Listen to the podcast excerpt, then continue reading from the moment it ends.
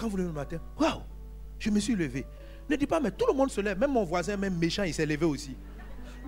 Mais la Bible dit que Dieu fait tomber la pluie sur les bons comme sur les méchants. Vous voyez Parce qu'on voit que les méchants prospèrent, on se dit, oh, on n'a pas besoin de croire pour, pour, pour marcher à celui. Mais même le païen qui insulte Dieu, c'est par la grâce de Dieu qu'il a le souffle. Donc, il ne faut pas le regarder et finir par croire que on n'a pas besoin de la grâce de Dieu, que c'est évident de respirer. Tu crois que c'est évident de respirer? Mais c'est évident de respirer. La respiration, c'est évident. L'air, là, tu, tu, as payé une facture d'air. Tu consommes l'électricité pour allumer la lumière chez toi. Tu vas payer, il y a, un guichet. C'est combien? L'air que j'ai respiré dans le mois mon gars, tu as trop respiré. Tu fais trop de sport. Quand tu fais le sport, tu respires trop. Paye. Non, la grâce de Dieu. Et quand nous voyons les païens, nous voyons. Mais c'est évident. La respiration, c'est évident. L'air, là, tu, tu, tu, as payé une facture d'air. Tu consommes l'électricité pour allumer la lumière chez toi. Tu vas payer, il y a un guichet c'est combien l'air que j'ai respiré dans le mois?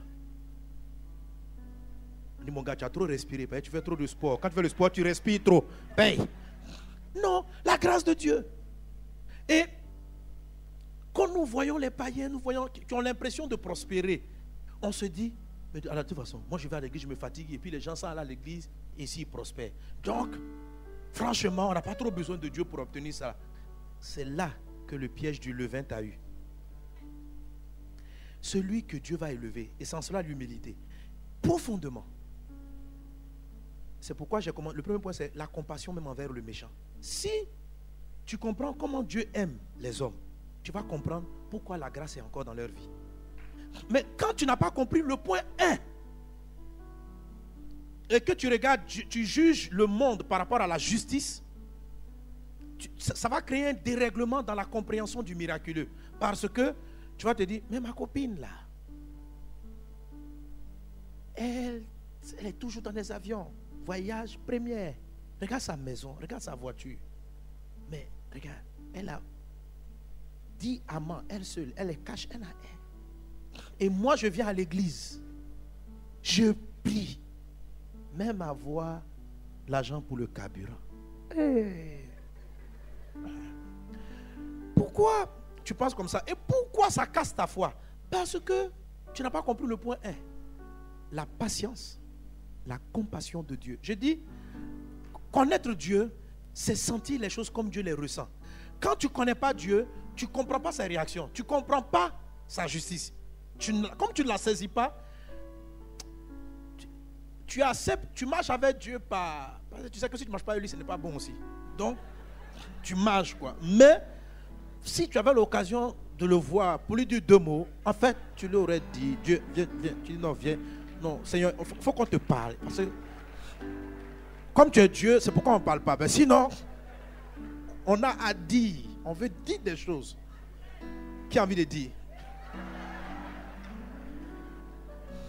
Amen. Les gens ont envie de dire à Dieu. On dit non, Dieu. il faut qu'on parle. Quoi. Il faut parce qu'il y a des choses que tu fais Bon, on accepte. c'est toi. Sinon, là. Amen. N'oubliez pas. Amen. Mais quand tu comprends ce qu'on a dit au point 1, et avoir le regard de compassion de Dieu, alors les sentiments de Dieu t'envahissent. La Bible dit, ayant en vous les sentiments qui étaient en Christ, lequel existait en forme de Dieu, les sentiments de Christ ayant en vous les sentiments. Amen. Quand on parle de l'aigle, cette fois-ci, on, est un peu dans les émotions. Quand on est dans le lion, on est seulement dans l'esprit. Mais dans l'aigle, il y a les émotions. Il faut sentir les choses comme Dieu les sent. Dieu regarde, un gars, il a fini de voler comme ça, puis Dieu dit, hé mon enfant. Ah. Si ton enfant, regarde ton enfant, tu ne tu peux, tu peux pas accepter qu'il soit voleur. Tu ne peux pas accepter. Mais quelque part, même si tu le laisses aller en prison, c'est ton enfant. Il y aura toujours quelque chose dans ton cœur. Maintenant, tous ces gens-là, Dieu les a créés. Et puis toi, tu te lèves, tu dis, Dieu, il faut le tuer lui là. Attends, tu imagines quelqu'un qui va venir te dire, ton enfant là, il m'a frappé, tue-le. Tu peux punir, mais pas l'amener à cesser. Tu vas toujours espérer qu'il se relève de sa bêtise. C'est comme ça que Dieu regarde les hommes. Dieu aime l'homme. Dieu, il aime les gens. Il aime sa créature. Et si tu vois pas que Dieu aime ton voisin comme ça, tu ne vas pas comprendre Dieu. Tu ne vas pas le comprendre.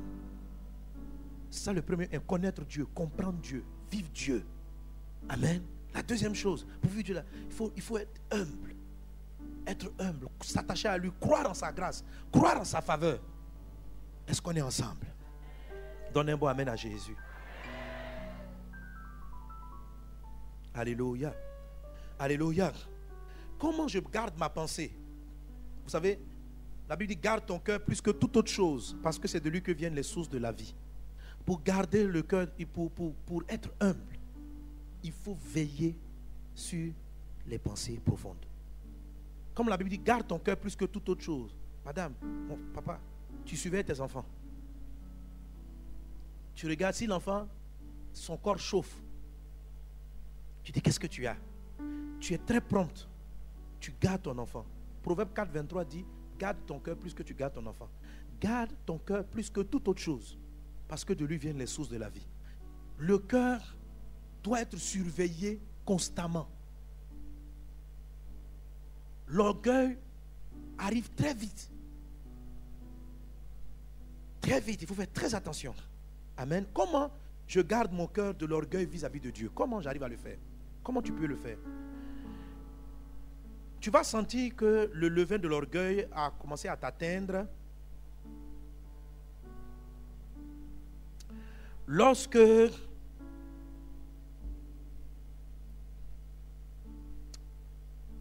tes remerciements avec, à Dieu sont de moins en moins profonds. C'est-à-dire quand tu dis merci à Dieu, ce n'est pas trop sincère. Tu le dis par formalité. Quand tu sens que tu commences à prier de manière formelle, attention, l'orgueil est quelque part. Parce que tu n'es pas vraiment reconnaissant.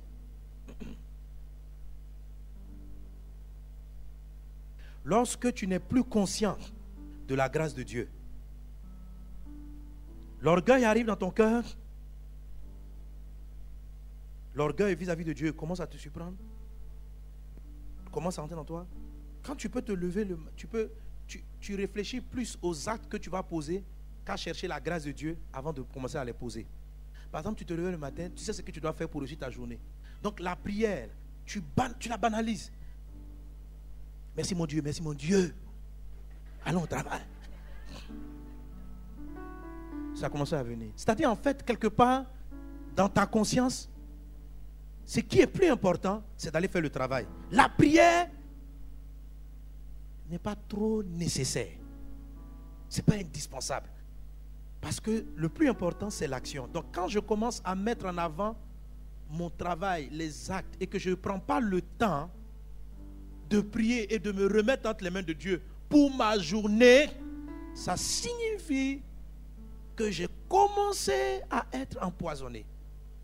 Amen. Amen. Il y a des personnes qui prient beaucoup pour, que, pour, pour de l'orgueil aussi, pour, ça, leur, ça leur donne un air spirituel. Ça, ce n'est pas la bonne prière, ça c'est la prière des pharisiens.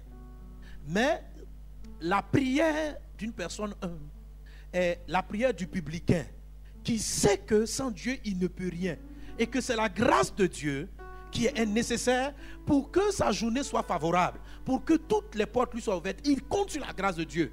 Or, tu, tu, cours pour aller rencontrer le monsieur parce que tu crois que ce travail-là te sera donné par lui. Or, c'est la grâce de Dieu qui va parler au cœur de ce monsieur pour qu'il trouve cette porte.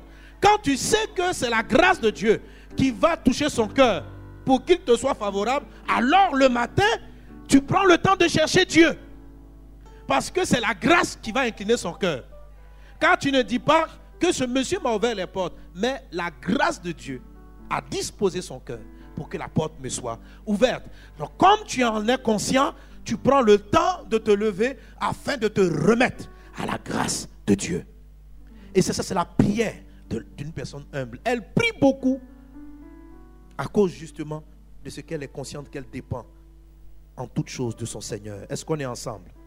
Est-ce qu'on est ensemble? Est-ce qu'on est ensemble? Donc c'est comme ça que tu dois faire.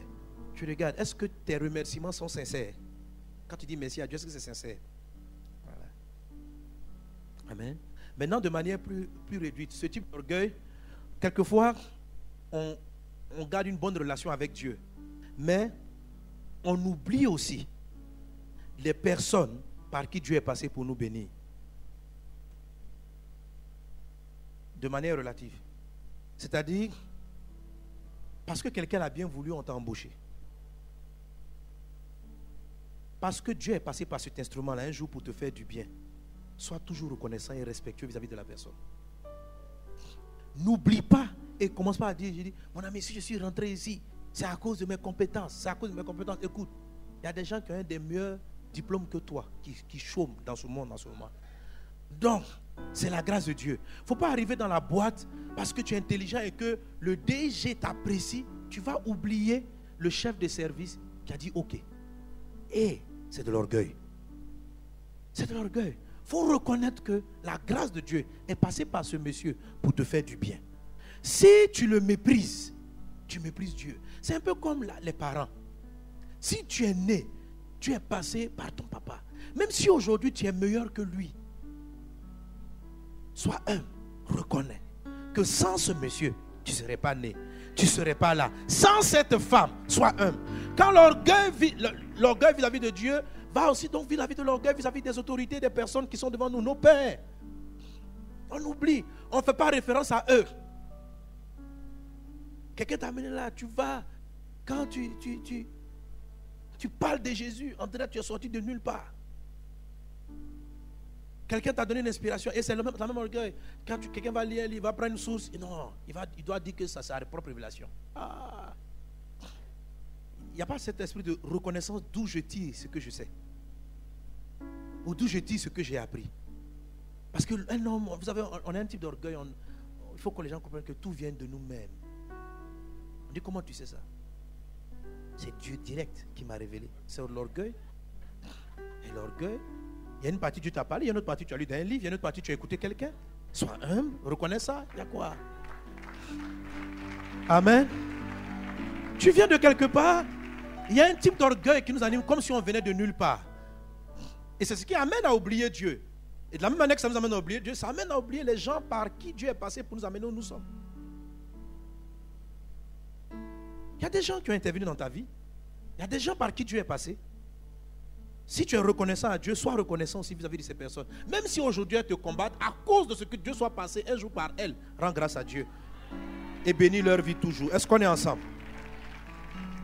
Amen, amen, amen, amen. Amen. Est-ce qu'on est ensemble? Donne un bon amen à Jésus.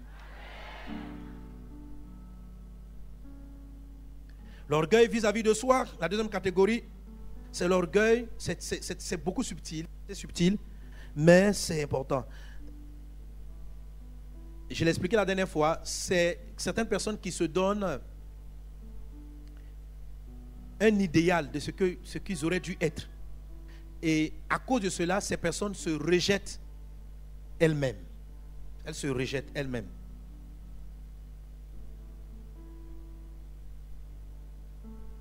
Ces personnes se déprécient. L'orgueil vis-à-vis de soi parle de l'estime, du type d'estime que tu as pour toi. En vérité, toutes les formes d'orgueil ont la même source, c'est-à-dire c'est la réalité c'est vis-à-vis de Dieu. En réalité, ce type d'orgueil vis-à-vis de soi, c'est vis-à-vis de Dieu. Tu es né avec, par exemple, des défauts. Et constamment, des défauts corporels, physiques. Constamment, tu te rejettes tu te rejettes parce que tu n'as pas les yeux, les soucis, les oreilles, les cheveux que tu aurais voulu avoir. En fait, pourquoi Dieu a fait que toi, tes cheveux ne poussent pas beaucoup? Puisqu'on est ensemble? Bon, là, là, je sais que vous avez compris déjà.